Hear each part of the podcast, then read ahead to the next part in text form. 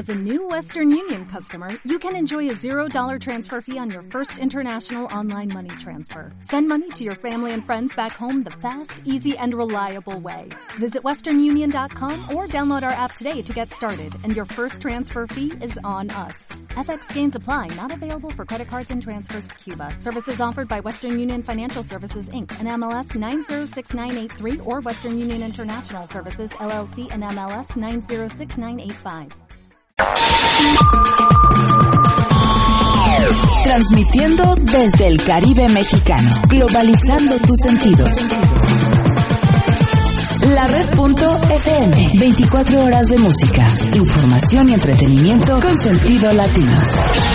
Transmisión simultánea en Expediente Quintana Roo. Escúchanos desde cualquier parte del mundo en tu PC o con tus dispositivos móviles. Android, iPhone o BlackBerry. La red.fm. Activando la web. Desde Cancún para toda Quintana Roo, México, el Caribe, América Latina, la comunidad hispana en los Estados Unidos y el resto del mundo. Red Noticias. Con Esmaraldo Camas.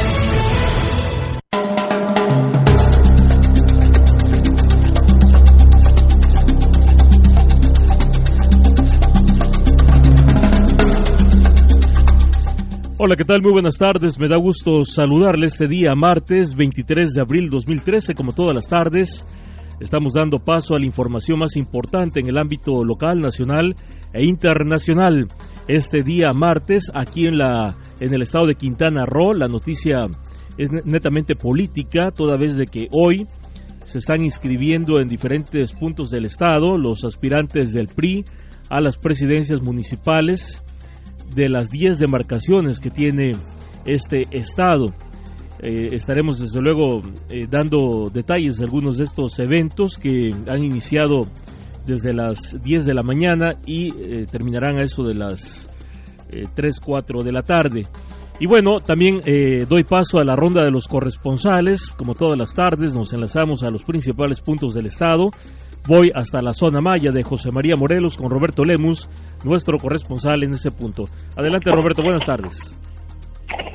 ¿Qué tal, Esmaragdo? Buenas tardes, buenas tardes a todo el auditorio. Te informo que Andrés Flota Castillo, precandidato de los partidos de la coalición, empieza a hacer campaña con personal del ayuntamiento de José María Morelos, aprovechando el cargo de su hermano, el alcalde Domingo Flota. Es un hecho que varios trabajadores de la comuna estarán a su servicio con instrucciones del edil. Sin embargo, estaremos monitoreando todos esos delitos y en su momento impugnaremos y realizaremos las denuncias penales pertinentes. Esto lo aseveró Ismael Gómez Tosh, representante representante del Partido Revolucionario Institucional ante el, el, dijo, tal como fue el pasado día 22 de abril, en un convivio que ofreció el hermano del presidente a un grupo exclusivo de educadoras del municipio, el camarógrafo, camarógrafo Gaspar Pug Hernández y la señorita Carolina Flota Torres, bajo las órdenes del director de comunicación social Walter Canitza, asistieron a cubrir dicho evento de Andrés Flota en horas laborales y publicado horas más tarde en una página de noticias que es utilizada para publicar todo lo relacionado a la información de la administración actual. Se sabe, dijo Gómez Tosh, de hecho, eh, Andrés Flota tiene contemplado utilizar más personal de la comuna que encabeza a su hermano Domingo, y tal parece que el director de prensa, Walter Kahn, tiene instrucciones de cubrir su campaña con personal que él va a designar, aunque nadie de ellos ha presentado su renuncia para integrarse a su equipo de campaña de manera formal, y si lo hacen es seguro que seguirán cobrando tal como hacen los exfuncionarios que renunciaron hace poco.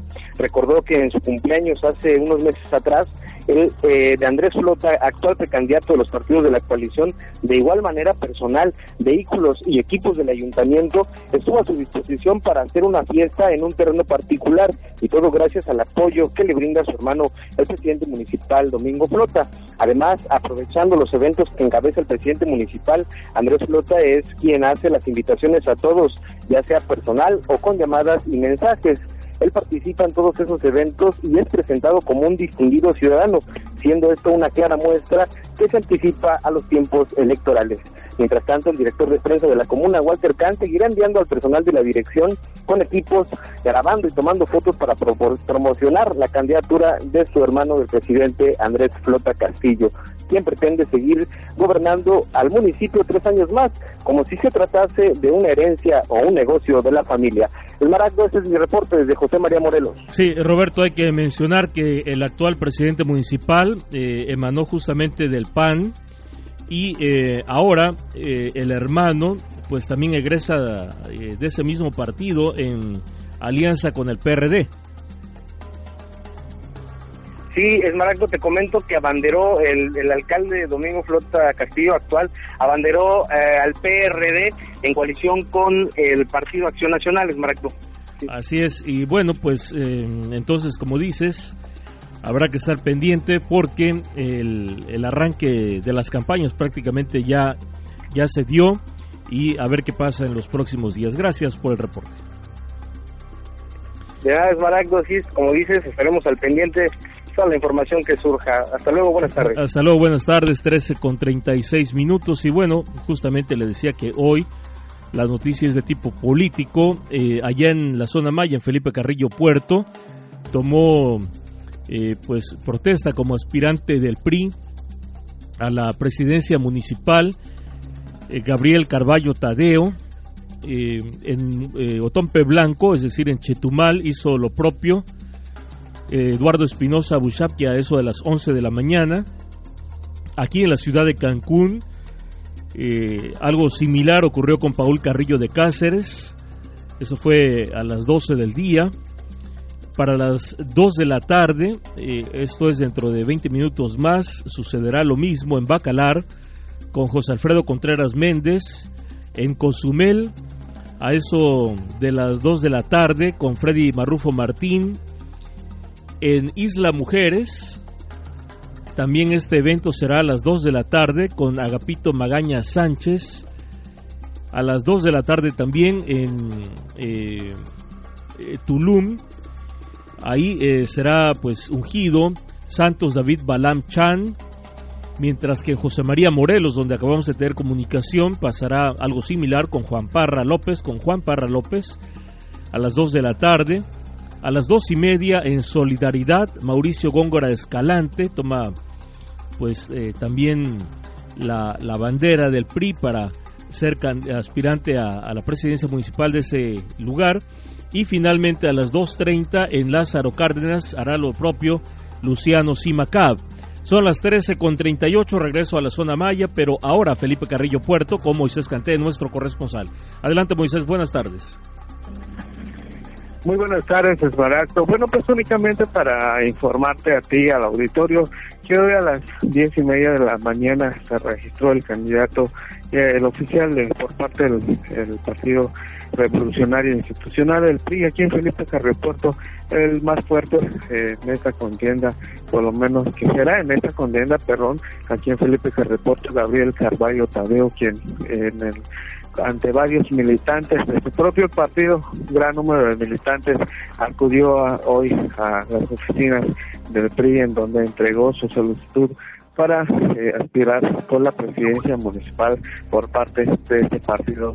El maestro te comento que hasta el momento pues no no tengo eh, más eh, datos de otros aspirantes por parte de los otros partidos que se vayan a registrar este día. Sin embargo, pues estaremos pendientes de toda esta situación, en este caso sobre las elecciones aquí en Felipe Carreporto.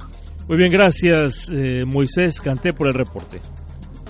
Muy buenas tardes. Buenas tardes. Bueno, pues ahí está otro de los candidatos del PRI que, eh, le repito, hoy estarán tomando pues eh, la bandera para aspirar o ser contendientes de su partido a las presidencias municipales, las 10 que tiene el estado de Quintana Roo y que pues estarán renovándose a partir de este mismo año. Les recuerdo que las elecciones eh, se van a llevar a cabo el próximo domingo 7 de julio, desde luego que este año.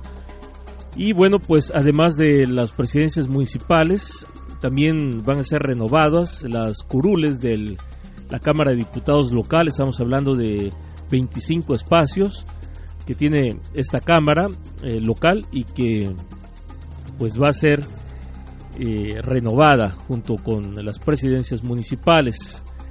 Así que, pues, así están las cosas. Son las 13:40 y mientras esto pasa aquí en Quintana Roo, en otros estados del país como Veracruz, donde también van a haber elecciones, las cosas se están poniendo pues calientes porque allá en aquella entidad cacharon al delegado de Cedesol eh, pues desviando recursos de programas sociales con fines electoreros. Derivado de ello, el Partido Acción Nacional, posteriormente el PRD hizo lo propio, pues levantaron una queja, de hecho una denuncia penal contra estos funcionarios que después fueron separados de su cargo, son siete de ellos, de la sede solda ya del estado de Veracruz, eh, empezando por el propio delegado.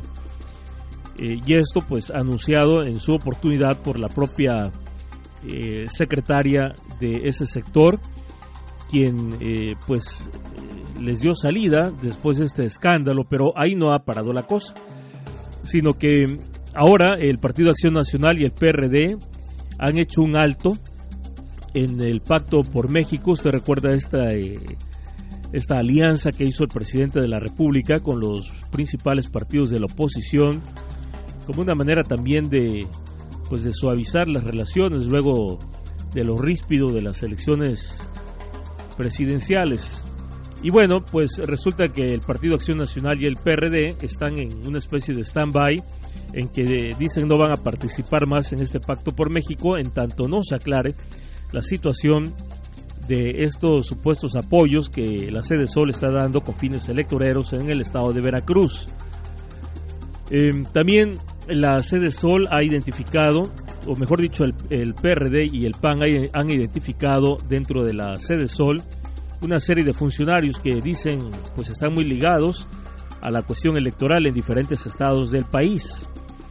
Y bueno, dentro de todo este conflicto ya netamente electoral, hay una información que viene del estado de Veracruz, en donde hay una respuesta del PRI respecto a esta a estos señalamientos que involucran al PRI eh, en este proceso electoral en donde el gobernador Duarte de Ochoa del estado de Veracruz pues también ha sido señalado.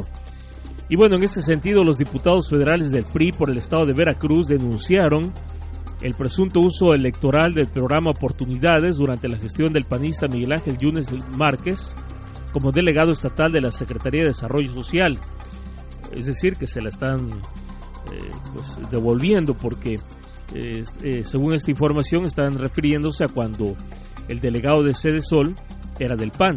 En conferencia de prensa en el Palacio de San Lázaro, los legisladores priistas encabezados por Ricardo Aldana, Alejandro Montalvo y Fernando Charleston dieron a conocer eh, las conversaciones telefónicas correspondientes a enero y febrero del año 2012, cinco meses antes de la elección presidencial y que a su juicio representan pruebas contundentes de los desvíos, lo cual esta información, pues de ser cierta, nos viene a corroborar lo que siempre hemos dicho en este espacio. Todos los partidos políticos son básicamente iguales. Y los funcionarios pues también, independientemente de qué partido eh, político eh, pues pertenezcan.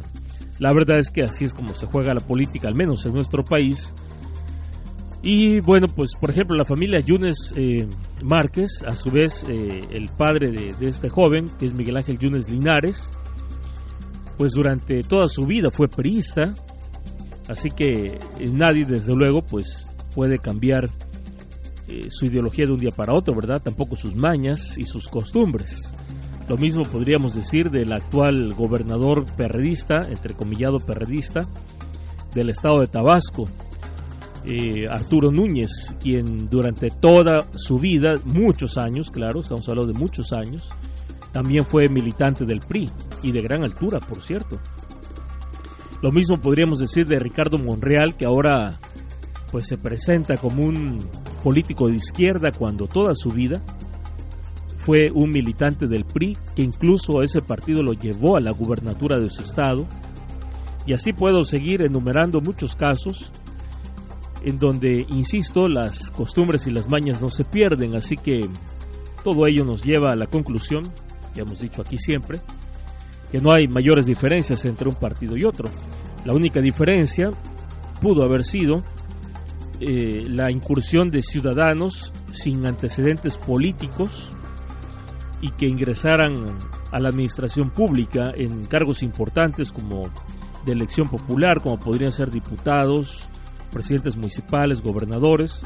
Pero eso está en veremos, porque aquí en el estado de Quintana Roo, donde ya se permiten las candidaturas independientes, pues también vemos casos de supuestos candidatos ciudadanos, entre comillas, que han sido políticos toda su vida, como por ejemplo el caso de Eduardo Galaviz Ibarra, aquí en Benito Juárez, Cancún, un reconocido panista que renunció hace poco, apenas a finales del año pasado, porque pues algo no le gustó, en algo no le cumplieron o simplemente porque quería otro cargo y no se lo dieron. Pero bueno, eh, mientras eh, sean los políticos de siempre, no podemos más que esperar las mismas mañas de siempre, ¿verdad? Eso me parece muy lógico. Y bueno, eh, siguiendo con el tema del Pacto por México y de este, pues, esta, esta, este capricho que está haciendo el PRD y el PAN, también un poquito parece un chantaje. Eh, en ese sentido, el presidente Enrique Peña Nieto decidió suspender de manera temporal todas las actividades públicas del Pacto por México a fin de abrir un espacio al diálogo franco que permita superar los desencuentros. En consecuencia, desencuentros derivados de lo que le acabo de platicar. En consecuencia, el mandatario pospuso el evento programado a las 10 horas de este martes en el Palacio Nacional, en donde se pretendía presentar la reforma financiera. Luego de que el Partido Acción Nacional informó que no estará presente en los actos del pacto, el Ejecutivo Federal reconoció que en días recientes los dirigentes de los partidos políticos nacionales que participan en ese pacto han expresado diferencias que son del conocimiento público y que se refieren, insisto, a las que le acabo de mencionar hace apenas unos minutos y que se generaron en el estado de Veracruz, se generaron en el estado de Veracruz luego pues eh, de que un delegado de la sede Sol pues fue sorprendido usando los recursos de esa dependencia y de los programas sociales del gobierno federal en beneficio las campañas del PRI. En un comunicado, la presidencia de la República indicó que ante esta situación el gobierno del país reafirma su convicción de que en la democracia la única ruta para lograr las transformaciones que México demanda es el camino del diálogo. Y bueno, pues entonces, así con el Pacto por México, que a decir verdad, pues es un asunto de ellos, porque la ciudadanía, lo que sea de cada quien, pues se ve muy ajena a este tipo de encuentros y negociaciones, porque el mexicano común y corriente, como todos nosotros, la gran mayoría, pues nos dedicamos al trabajo diario y a, ganarnos el pan, porque en esos acuerdos solamente ellos son los que ganan. Son las 13 con 49 minutos, voy a una primera pausa, regreso porque hay más noticias.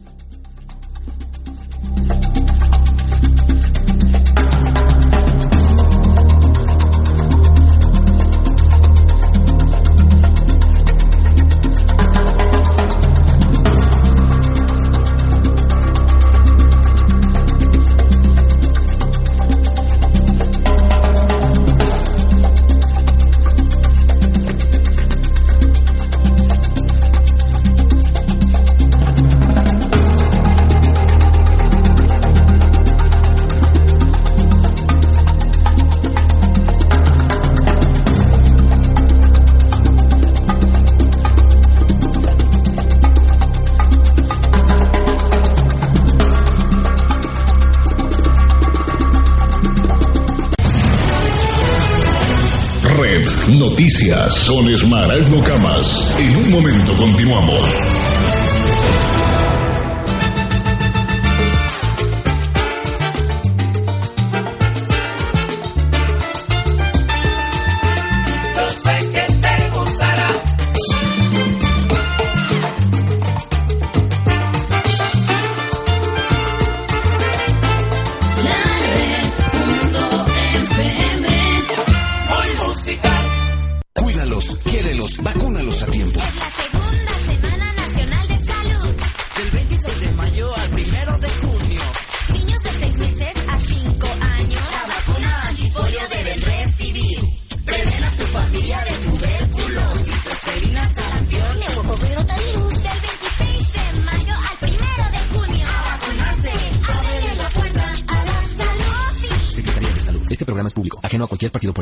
Prohibido el uso para fines distintos a los establecidos en el programa. El dengue es una enfermedad que se transmite por un mosquito que habita en patios y azoteas, entre objetos amontonados, basura y hierba. El agua limpia almacenada es el criadero de estos mosquitos. Para acabar con ellos, barre, elimina, ordena, coloca mosquiteros y quita la hierba. Cuida el agua limpia, lava y tapa los recipientes. Juntos acabemos con el dengue.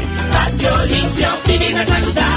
Secretaría de Salud. Este programa es público ajeno a cualquier partido político. Queda prohibido su uso para fines distintos a los establecidos en el programa. Si eres mamá o papá, anótalo donde no se te olvide. Al nacer y a los 2, 4, 6, 12 y 18 meses. Ya le toca. Las vacunas salvan a tu hijo de enfermar gravemente o morir. Y te lo vamos a repetir hasta que no se te olvide. Cuídalos, quiérelos, vacúnalos a tiempo. Acude a tu unidad de salud más cercana. Secretaría de Salud. Este programa es público ajeno a cualquier partido político. Queda prohibido el uso para fines distintos a los establecidos en el programa. Desde Cancún, la red.fm.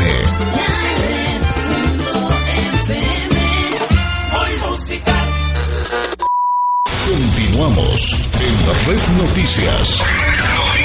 Con Esmaraldo Camas. 13 con 51 minutos. Bueno, un juez admitió para su estudio un amparo solicitado por el Oester Gordillo y es que un tribunal federal admitió el juicio de amparo interpuesto, bueno, el estudio del, del juicio de amparo interpuesto por la lideresa, ex lideresa del gremio magisterial. 13 con 52. Voy a las calles de Cancún. Nuestro reportero Alberto Ramírez está listo con su reporte. Adelante, Alberto. Buenas tardes. Muy buenas tardes, Esmaragdo. Muy buenas tardes a todo el auditorio. Pues eh, comentarte que esta mañana fue una mañana llena de accidentes de tránsito, por lo menos dos de ellos eh, bastante aparatosos. El primero ocurrió en la Supermanzana 233 sobre la calle 41, a la altura de la manzana 57. Esto debido a que la conductora de una motocicleta identificada como Rosalba Cruz Palaez, de 46 años de edad, patinó toda vez que conducía exceso de velocidad y al eh, tratar de frenar su motocicleta de la marca itálica, pues eh, pisó algo de tierra y provocó que patinara la unidad. Ella rodó eh, aproximadamente 10 metros sobre la cinta asfáltica. Ante esta situación fue necesaria la presencia de paramédicos de la Cruz Roja Mexicana, quienes arribaron al lugar y valoraron a la fémina. Minutos más tarde, alrededor de las 10 de la mañana, ocurrió otro fuerte accidente de tránsito en donde de nueva cuenta se vio involucrada una motocicleta, en esta ocasión una Yamaha color azul con negro con matrículas de circulación C75CV del estado de Quintana Roo. Dicha unidad era maniobrada por José Luis Rosales Arevalo, de 21 años de edad, sobre la avenida Bonampac, esto en el sentido de la Plaza de Toros hacia el kilómetro cero de la ciudad de Cancún. Al llegar a un centro comercial, pues bueno, hizo un corte de la circulación, un eh, automóvil tipo Jetta, maniobrado por Octavio Hernández, de 52 años de edad, lo que le obstruyó la circulación de manera inmediata y sin previo aviso al motociclista, cuyo conductor salió disparado, al igual que su acompañante, sobre la cinta asfáltica. La acompañante fue identificada como Aurora Morales Herrea, de 21 años de edad. Ambas personas fueron atendidas y trasladadas por paramédicos de la Roja Mexicana. Al lugar fue necesaria la presencia de elementos de la Dirección de Tránsito, quienes se encargaron de deslindar las responsabilidades correspondientes. Finalmente, quiero comentarte, Esmaragdo, que eh, en estos momentos eh, lo que es protección civil en el municipio de Benito Juárez está reportando hasta el momento cuatro cinco incendios forestales en Benito Juárez, de los cuales dos de ellos pues, han sido de consideración. Se trata del que está ubicado en la colonia El Milagro y que colinda con la colonia El Pedregal. En esta zona Esmeralda tan solo fueron, eh, pues registraron eh, pérdidas de 234 hectáreas aproximadamente, 118 de la colonia Milagro y un poco más de 100 en la colonia El Pedregal. Ya se encuentra controlado el incendio forestal en esta zona, sin embargo, pues aún sigue activo. También en Leona Vicaria ocurrió un incendio forestal en donde se consumieron 20 hectáreas en el eh, poblado o la delegación de Acedo la Vivir se han eh, registrado 15 hectáreas como pérdida por, a consecuencia de los incendios forestales. Y uno de los eh, predios que también ha sido consumido considerablemente es en la colonia Los Cocos, en donde se han registrado una pérdida de 100 hectáreas del consumo de incendios forestales. Y pues bueno obviamente la invitación a la ciudadanía para evitar tirar las colillas en, cuando viajan sobre todo el tramo carretero de León a Victorio Cancún y de Cancún hacia Playa del Carmen. En estos precisos momentos se encuentra elaborando una unidad del heroico Cuerpo de Bomberos de Solidaridad. Esto, eh, pues prácticamente en las colindancias del municipio de Benito Juárez y Solidaridad, en donde pues se ha registrado una quema en un verde de este municipio. Pues bueno, extremar precauciones, de inmediato reportarlo a la 66 o, bien a una base del heroico Cuerpo de Bomberos de cualquiera de las delegaciones o del municipio del estado de Quintana Roo. Bien, gracias Alberto por el reporte pendientes. Muy buenas tardes. Buenas tardes, 13 con 55 minutos. Y bueno, están informando que la cuenta de Associated Press, la eh, prestigiosa agencia informativa norteamericana, eh, habría sido hackeada y tuitearon un supuesto ataque a Obama. Y es que ciberpiratas atacaron la cuenta de Twitter de la agencia de noticias Associated Press, desde la cual los hackers enviaron un tweet falso en el que se decía que el presidente de los Estados Unidos, Barack Obama, supuestamente se encontraba herido tras registrarse dos explosiones en la Casa Blanca. Se podrá usted imaginar el escándalo, ¿verdad? En un comunicado de la agencia a través de Facebook, AP por sus siglas, Associated Press, informó que el ataque a su cuenta es el último de una serie dirigida eh, a organizaciones internacionales de medios y asegura que trataron de robar las contraseñas de los reporteros de la agencia. La agencia estadounidense confirmó a través de su cuenta eh, AP Fashion, así como el reportero Sam Handel, que tanto su cuenta eh, de AP como AP Móvil fueron hackeadas y reiteran o reiteraron que no hay informes de bombardeos en la Casa Blanca o heridas del presidente. Son las 13:57. Voy a Playa del Carmen con otro de nuestros corresponsales, con Fernando Aguileta. Adelante, Fernando, buenas tardes. Sí, ¿qué tal? Muy buenas tardes. Resultado de la promoción turística y de la anulación del visado para turistas brasileños es el incremento de estos en la Riviera Maya desde el año pasado, aseveró César Navarro Medina, secretario de la Canaco Servitur de Solidaridad. Navarro Medina considero a los originarios de Brasil buenos consumidores y de alto poder adquisitivo, al igual que los otros segmentos sudamericanos, mercado que se perdió por años debido a que el visado se tornó un impedimento. En más información, Mauricio Góngor Escalante se registrará en unos momentos más como precandidato para la contienda interna del PIN, en la que se designará el candidato a la presidencia municipal de Solidaridad. El plazo, para la inscripción de aspirantes concluye hoy a las 3 de la tarde el ahora exsecretario de Hacienda del Gobierno del Estado, entregará a la Comisión Municipal de Procesos Internos del Tricolor los documentos solicitados en la convocatoria emitida por el Revolucionario Institucional. Posteriormente, a las 5 de la tarde, la Comisión Municipal de Procesos Internos emitirá su fallo, el que podría favorecer a Góngor Escalante, quien sería designado candidato de unidad. En información hasta el momento es Bien, gracias Fernando. 13 con 58 minutos y han reanudado México y Rusia el comercio de carne. Y es que nuestro país seguirá exportando carne de res y de caballo a la Federación Rusa, luego de que tras el cierre de fronteras de esta nación, el país ratificó la solidez de su sistema de sanidad y que cumple con los criterios que establece el Código de Alimentos de la Organización de las Naciones Unidas para la Alimentación y la Agricultura, la FAO, y de la Organización Mundial de Sanidad Animal. Durante un encuentro entre funcionarios mexicanos y rusos realizado en aquella nación, se acordó que las exportaciones se realizarán a través de nuevas de nueve plantas autorizadas que deberán permanecer apegadas en su totalidad a los protocolos acordados bilateralmente por las autoridades sanitarias de nuestro país y Rusia. Y bueno, esto luego de que aquí mismo en este espacio en su oportunidad le informé que eh, había quedado suspendida la exportación de carne de res hacia aquel país debido pues a que decían allá en aquel en aquel eh, en aquella parte del mundo que la carne mexicana no cumplía con las especificaciones sanitarias cosa que bueno ha quedado totalmente aclarado un asunto que pues eh, no tiene mucho que ver con nosotros con Quintana Roo porque pues aquí no tenemos producción agrícola eh, importante, ya no decir de, en el caso específico de la carne, que nuestra producción es prácticamente nula. Eh, desde luego que los que vivimos acá pues ya lo sabemos, pero pues muchos que nos escuchan en otras partes de, eh, del país o en otros países pues no, no, tienen claro, ¿verdad?, de, cómo está la cosa aquí en Quintana Roo. Porque incluso muchos cuando llegan aquí al estado, una de las cosas que siempre preguntan es, eh, y bueno, ¿qué pasa con Quintana Roo? ¿Por qué es que tienen que importar todo? ¿Por qué no hay producción aquí habiendo tan grandes extensiones de tierra?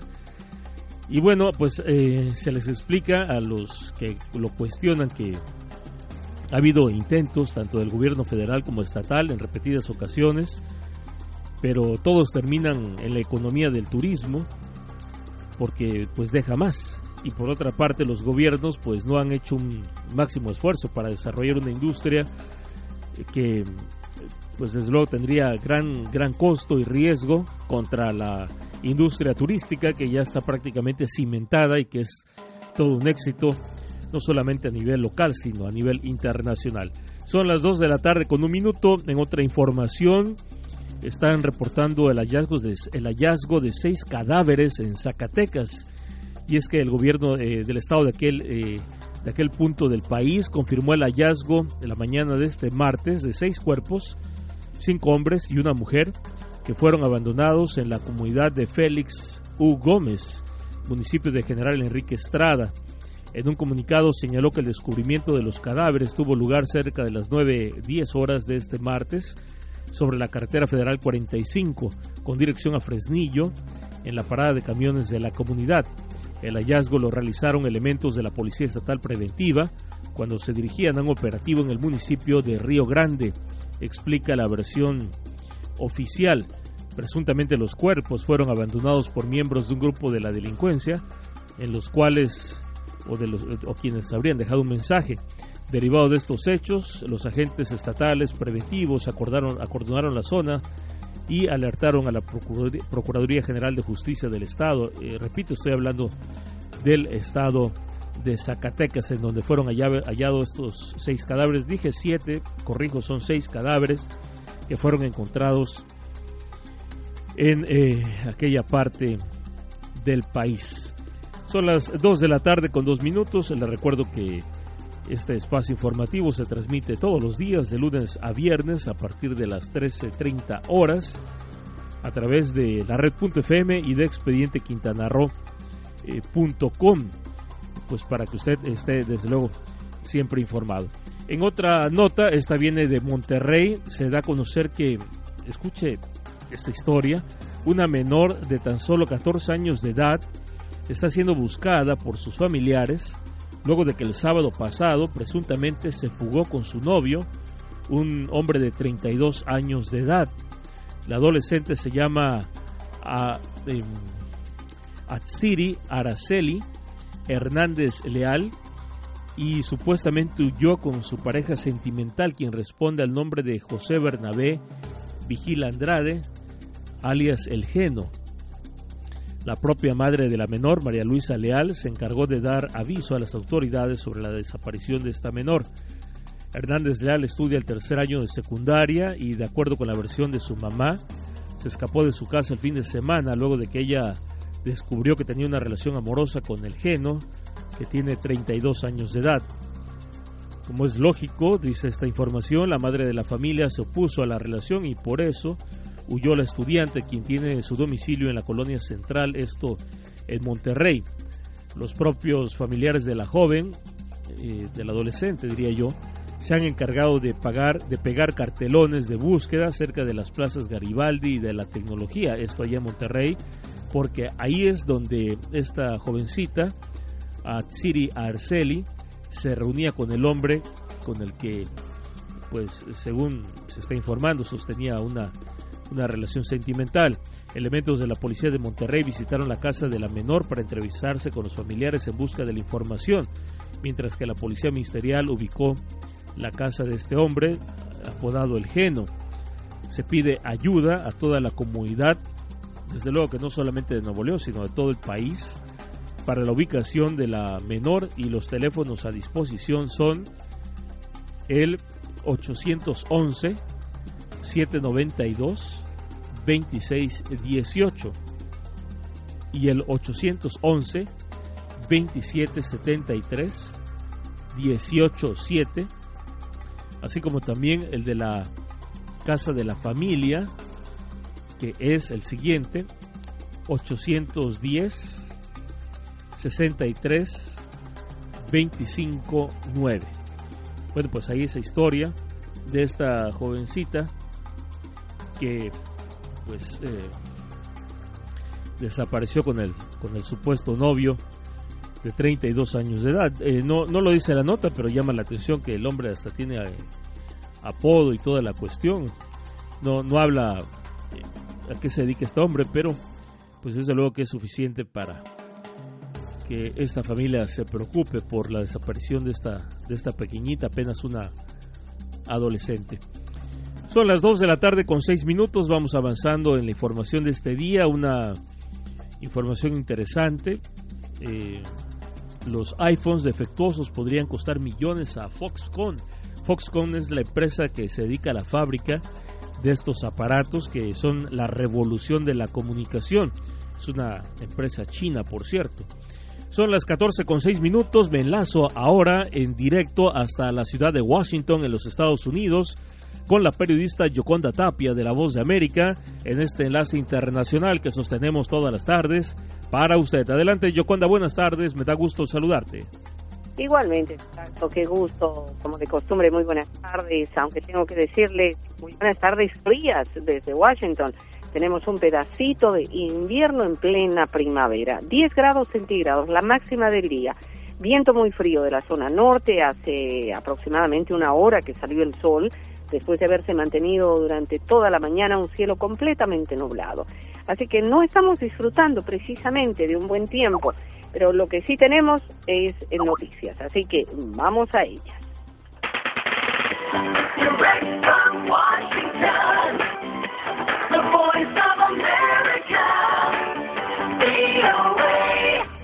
El joven de origen checheno Shokar Sarnayev, el único sobreviviente de los dos sospechosos del atentado con bombas la semana pasada en Boston, justificó los ataques como una acción para defender el Islam que, según dijo su hermano y él, sentían que estaba siendo atacado. Los reportes de prensa citan a funcionarios que han participado en los interrogatorios iniciales que se han producido ayer junto a la cama de Shokar. Él está internado en un hospital de Boston y se recupera de múltiples heridas sufridas en la huida. Él comenzó a hablar con un equipo de interrogadores del FBI después de que ayer por la tarde una jueza junto a todo el sistema que debe funcionar en estos casos se aproximó hasta el hospital para formularle los cargos correspondientes. Según eh, lo que se sabe, Shokar, de 19 años de edad, ha dicho que los atentados fueron llevados a cabo solo por él y su hermano y que no hubo ningún grupo internacional involucrado. También dijo que los dos se radicalizaron a través del Internet aquí en Estados Unidos, sobre todo a través de videos y visitando páginas de otros grupos radicales, pero no por contactos personales o por emails o correos electrónicos. Según eh, información que surgió hoy de la eh, agencia ABC News, una de las fuentes principales de inspiración para cometer actos violentos les habría llegado a través de las prédicas en Internet del líder de Al Qaeda Anwar al-Awlaki, el yihadista radical nacido en Estados Unidos, quien murió hace más de un año. Este caso sigue en interrogación y a propósito, esta semana aquí en Washington, legisladores han anunciado que van a interpelar a altos funcionarios de seguridad para averiguar si el FBI no prestó la debida atención cuando interrogó al sospechoso de los ataques de Boston, Tamerlan Sarnayev, quien el año pasado estuvo seis meses en las provincias rusas de Dagestán y Chechenia. Rusia informó al FBI que Sarnayev, de 26 años, quien eh, murió la semana pasada, posiblemente tenía vínculos con grupos extremistas. Sin embargo, el FBI no lo identificó en ese entonces como una amenaza potencial. Por eso, la senadora Diane Feinstein, presidenta de la Comisión de Inteligencia del Senado, dijo que su panel tratará de esclarecer esa situación durante una audiencia a puerta cerrada que se va a realizar esta noche. Por otra parte, el debate sobre la reforma inmigratoria continúa, pero lamentablemente está empezando a ligarse con esta situación que se ha presentado en Boston. Mi colega Angélica Herrera tiene algunos detalles. La Comisión Judicial del Senado escuchó este lunes argumentos a favor y en contra de la propuesta bipartidista de reforma inmigratoria, específicamente sobre el componente que favorecería a más de un millón de trabajadores del campo que viven en el país en condición de indocumentados. Durante la audiencia testificaron partidarios de la medida que dicen que los trabajadores inmigrantes son vitales para ese sector. Estos trabajadores son ambiciosos, quieren complacer a sus empleadores y mejorar su vida, y están dispuestos a realizar trabajos que los estadounidenses no quieren hacer.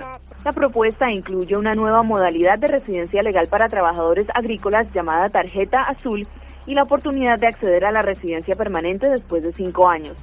También incluye cambios al programa de visas H2A para trabajadores temporales.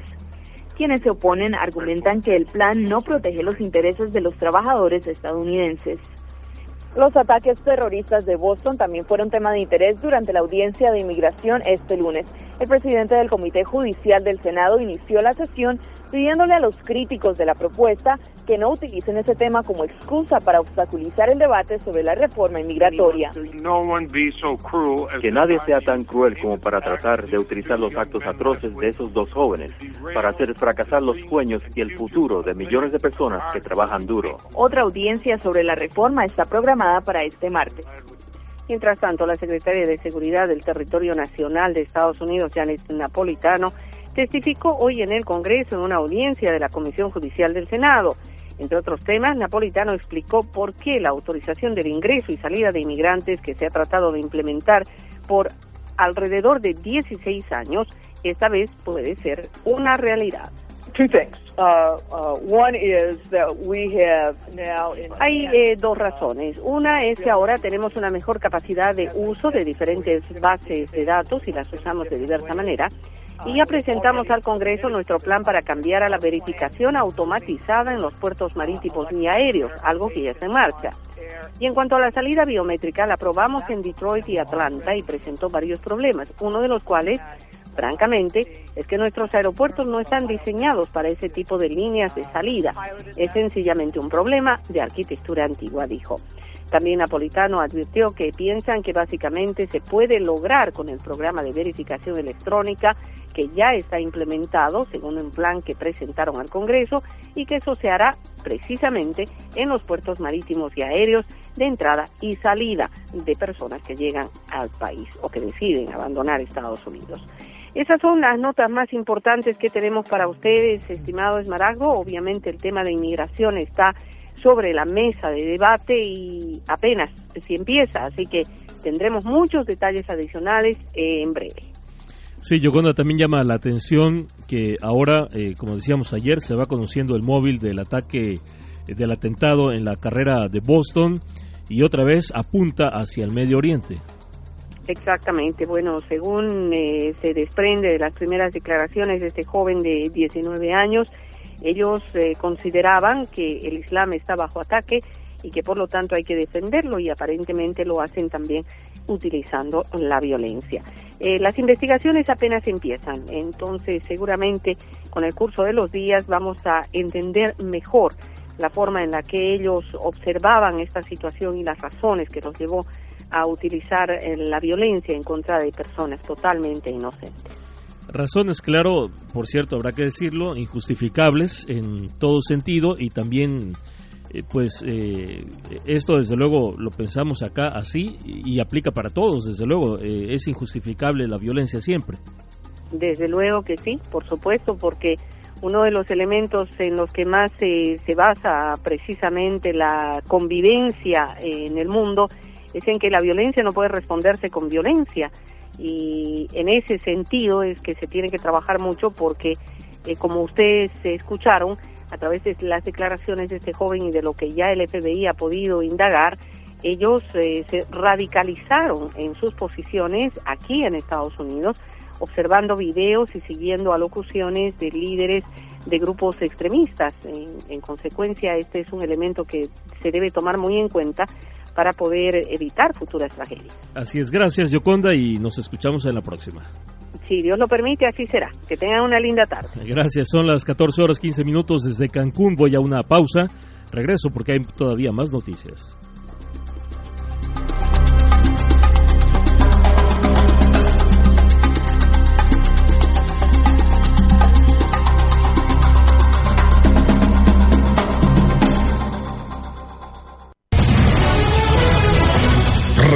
Noticias con Esmaragdo Camas. En un momento continuamos.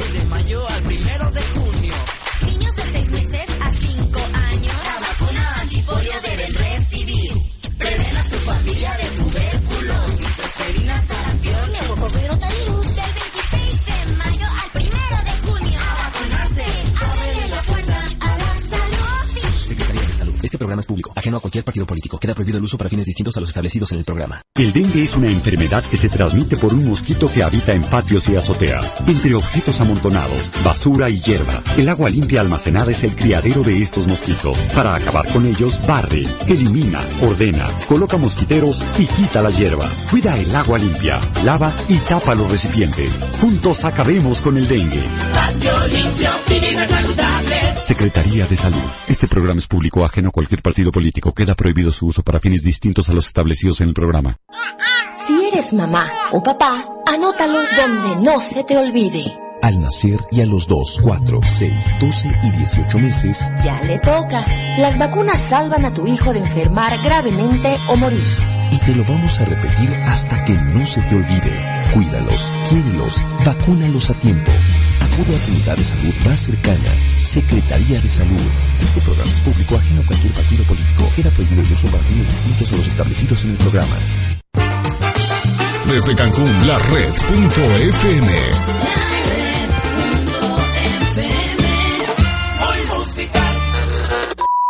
Continuamos en red noticias. Con Esmeraldo Camas. Dos de la tarde con 17 minutos, vamos avanzando en las informaciones.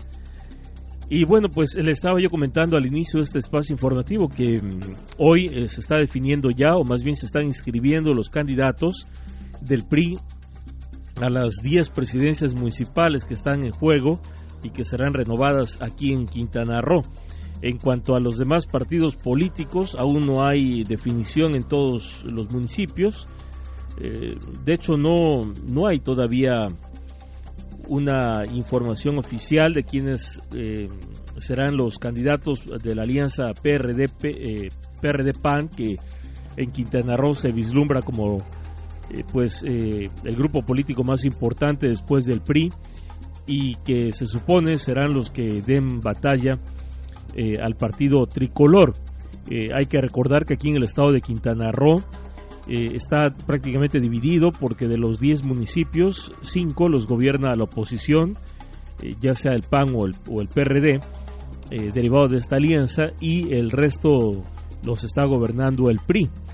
Sin embargo, es difícil creer que para esta ocasión, después del 7 de julio, se mantenga ese número de, de posibilidades entre un partido y otro, el 5 y 5 sí se espera que haya eh, finalmente pues más municipios a favor de uno o del otro, a diferencia eh, de lo que sucedió en las elecciones pasadas, este 7 de julio, la situación será mucho más competida y hay factores que la van a hacer diferente para todos y principalmente para la oposición, porque por ejemplo, el PRD ya no cuenta con la figura de Andrés Manuel López Obrador, que como usted sabe, se ha separado totalmente del Partido Revolucionario, el Partido de la Revolución Democrática, el PRD, para formar su propio partido llamado Morena. Y bueno, diría yo que no solamente se ha separado, sino que ahora ha fustigado duramente al PRD, lo ha cuestionado, lo ha criticado, y resultado de ello, en Quintana Roo como en todo el resto del país, hay un grupo muy importante de perredistas que unos todavía están ahí en ese partido, otros ya se han ido, pero que en cualquiera de los casos pues están jalando con Andrés Manuel López Obrador y no con eh, los perredistas propiamente dichos. Así que ahí hay una división muy importante, una división interna. Ese es un factor. El otro es que aquí en el estado de Quintana Roo, particularmente en, el, en la zona norte, estamos hablando de solidaridad hacia, hacia eh, Benito Juárez Cancún. Eh, el PRD obtuvo victorias importantes derivadas de una clara influencia de Andrés Manuel López Obrador, porque como usted sabe aquí en Quintana Roo López Obrador fue eh, obtuvo la mayoría de los votos para la campaña presidencial. Sin embargo, insisto, esta ocasión ya no será así. Las 2 de la tarde con 21 minutos y como todos los martes tenemos nuestra sección de la diversidad sexual y los derechos humanos con Roberto Guzmán, uno de los dirigentes justamente de la diversidad sexual en Quintana Roo. ¿Qué tal Roberto? ¿Cómo estás? Buenas tardes, te saludo con gusto. Gracias, buenas tardes, Esmaragdo, desde la Ciudad de México. Por acá ando de nuevo viajando, cumpliendo con el objeto social de nuestra organización y te platico que pues tuvimos una, un acercamiento muy puntual con una fundación mexicana que se llama MEXFAM. Es una fundación que tiene 60 años trabajando en el país en el tema de la sexualidad, principalmente los derechos sexuales y reproductivos, precisamente jóvenes, y nos invitan a tratar de sumarnos a un proyecto que tiene que darle solución en Quintana Roo al problema de los embarazos, al problema de la salud sexual, al problema que están teniendo los chicos de, unas edades entre los 11 y los 15 años, que a través de un diagnóstico de línea basal que fue presentado el día de hoy y que vamos a presentar a las autoridades de Quintana Roo, tenemos que trabajar en esta problemática que está generando un grave problema en el aspecto de la sexualidad. Y fue Red Positiva la están invitando a formar parte de esta filial, de esta gran fundación, para de aquí despegar en una serie de proyectos esmerados que no solamente contemplan al joven, sino también temas muy puntuales de la diversidad en anticoncepción y en embarazos interruptivos. Creo que el trabajo de la red se, se refleja y que hayan ido a Quintana a buscarnos y ahora nosotros nos trajeron aquí a México para presentar este proyecto que va a traer beneficios al Estado. Bueno, pues eh, felicidades para la comunidad porque entiendo que esto les dará un beneficio directo. Sí, efectivamente, ese es, un proyecto que se está trabajando principalmente en las escuelas, en las niñas, que también en ese diagnóstico se está ubicando perfectamente entre las edades entre los 11 y los 15, para poder trabajar dentro de las escuelas en estos temas que son muy importantes y tratar también de resolver la problemática que a través de este diagnóstico nos está alentando a nosotros las metas que tenemos que, realizar. Es que andamos por acá siguiendo trabajando y enterándome de, también de la propuesta de dos compañeras allá en Tulum de que presentaron eh, en, el registro civil en Tulum sus solicitudes para matrimoniarse, cosa que me pareció muy bueno, pero insisto, sigue en rechazo por parte del gobierno y parece que esto no entiende. Hoy Colombia, hoy de alguna manera también Francia, han decretado el matrimonio igualitario en estos países y en estos Entonces, creo que seguimos todavía con muchos miedos, Esmeralda. Sí, eso quería compartir con la audiencia y contigo porque tenemos la información ya más reciente de Francia y ya no es una posibilidad, sino es una realidad. La información más eh, reciente que acaba de llegar dice que el matrimonio y la adopción entre parejas del mismo sexo fue aceptado ya de forma definitiva eh, en Francia por la Asamblea Nacional de aquel país y ganaron con 31, 30, 331 votos a favor y 225 en contra. Y de esta manera, eh, dice esta información, Francia se convierte en el décimo cuarto país en aceptar el matrimonio entre parejas del mismo sexo, el noveno en Europa. Eh, ¿qué, opinión te merece esto, Roberto? Y por ahora, y por ahora también Colombia, creo que también el día de hoy están presentando esta, esta propuesta. Y a mí me extraña un poco porque en la última reunión que se tuvo en Chetumal con el licenciado Bushevsky era ya la intención de presentar, hay muchos fundamentos y mucho estudio, pero no hay intención de nadie, de los legisladores, algo que está mostrando el mundo una apertura y una necesidad a este derecho que es el derecho de ser todos iguales y no de, dejar afuera nuestras diferencias por prejuicios o por algún, digamos, en este caso, momento político, ¿no? Que pueda perjudicar al voto. Yo creo que aquí hay que ser puntuales. Si estas chicas de Tulum no la quieren casar, yo haría lo mismo, presentar un juicio de amparo y obligar a este Estado a que se matrimonien, no solamente ellas, a todos. Así es, ahora que mencionaste a Eduardo Espinosa Bushabki, que era el líder del Congreso local, pues eh, probablemente Roberto ahora lo van a tener de presidente municipal allá en Otompe Blanco. Así que la pregunta, ¿qué va a hacer cuando una pareja de homosexuales se presente para casarse ahí en Chetumal? ¿Lo irá a aceptar o no? Es la pregunta. pues me leíste el pensamiento porque es la propuesta en seis meses de mi pareja casarnos en Chetumal, a ver si el señor presidente va a acceder a casarme. Bueno, pues además una oye Roberto, además una exclusiva que acabas de dar a conocer, así que te casas dentro de seis meses y, y va a ser en Chetumal, entiendo. Así es, así es. Y hoy vamos a invitar de padrino al señor gobernador antes de que lo exhiba la Suprema Corte de Justicia como un Estado, como una persona frente a un Estado que no quiere aceptar algo que el mundo está reconociendo y que se está quedando corto por miedos, por prejuicios, o no entiendo por qué. Pero yo creo que la homofobia institucional no la podemos permitir. Yo creo que ser diverso, ser diferente en este mundo de iguales, no tiene por qué seguir sobrando y seguir cuestionando si se debe casar uno o no se debe casar uno derechos para todos, Esmeralda. Sí, Roberto, y si no soy muy indiscreto, ¿se puede saber quién es el novio? ¿Perdón? Si no soy muy indiscreto, ¿se ah, puede saber quién es el novio? Ahora que estoy, estoy, aquí en México, ahora que estoy en Cancún, con mucho gusto, vamos a tener el, honor de presentarte. Bueno, ok. Bueno, pues eh, saludos, eh, Roberto, y quedamos pendientes.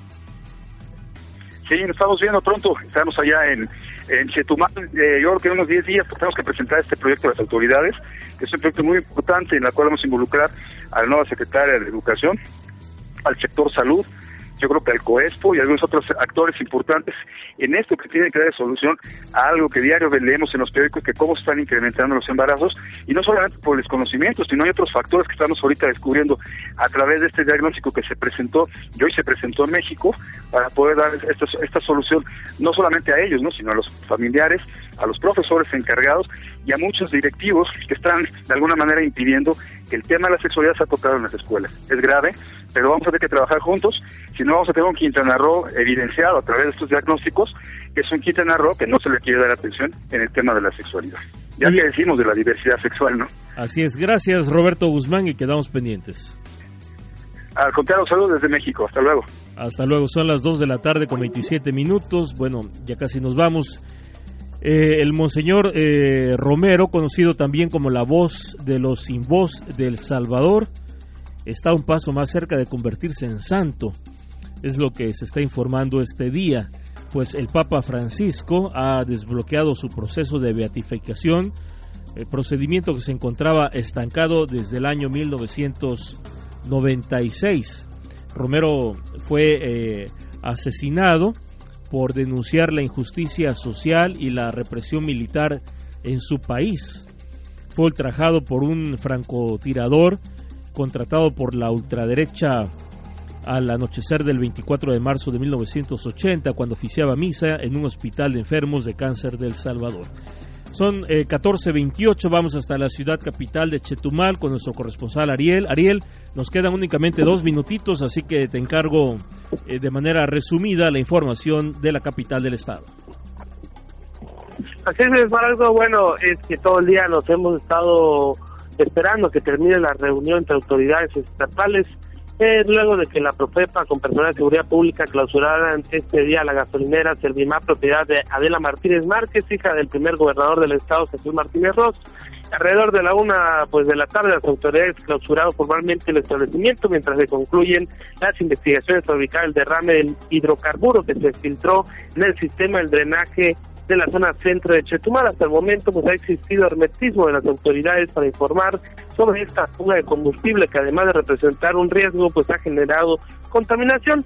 Y bueno, es más comentarte que desde las 10 de la mañana hasta este momento las autoridades han mantenido pues una reunión, sin embargo pues no ha concluido y estamos en espera de que eso pase para poder informar sobre este problema que al parecer pues sí es alarmante dada la preocupación de las autoridades y el hermetismo que han mostrado sobre el tema, Smaragdo. Muy bien, gracias eh, Ariel y quedamos pendientes. Buenas tardes. Buenas tardes, son las 2 con 30 minutos, es todo. Buenas tardes, buen provecho, páselo muy bien. Nos escuchamos mañana a la 1.30 de la tarde. Gracias, hasta entonces.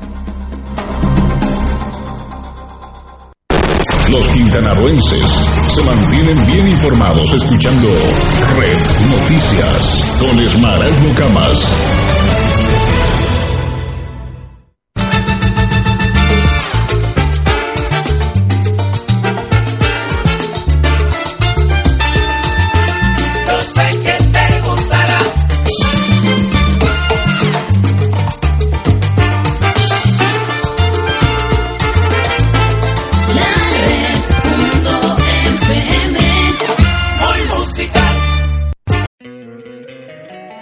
Encantaría tener 100 dólares extra en tu bolsillo?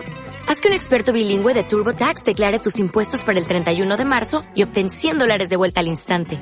Porque no importa cuáles hayan sido tus logros del año pasado, TurboTax hace que cuenten.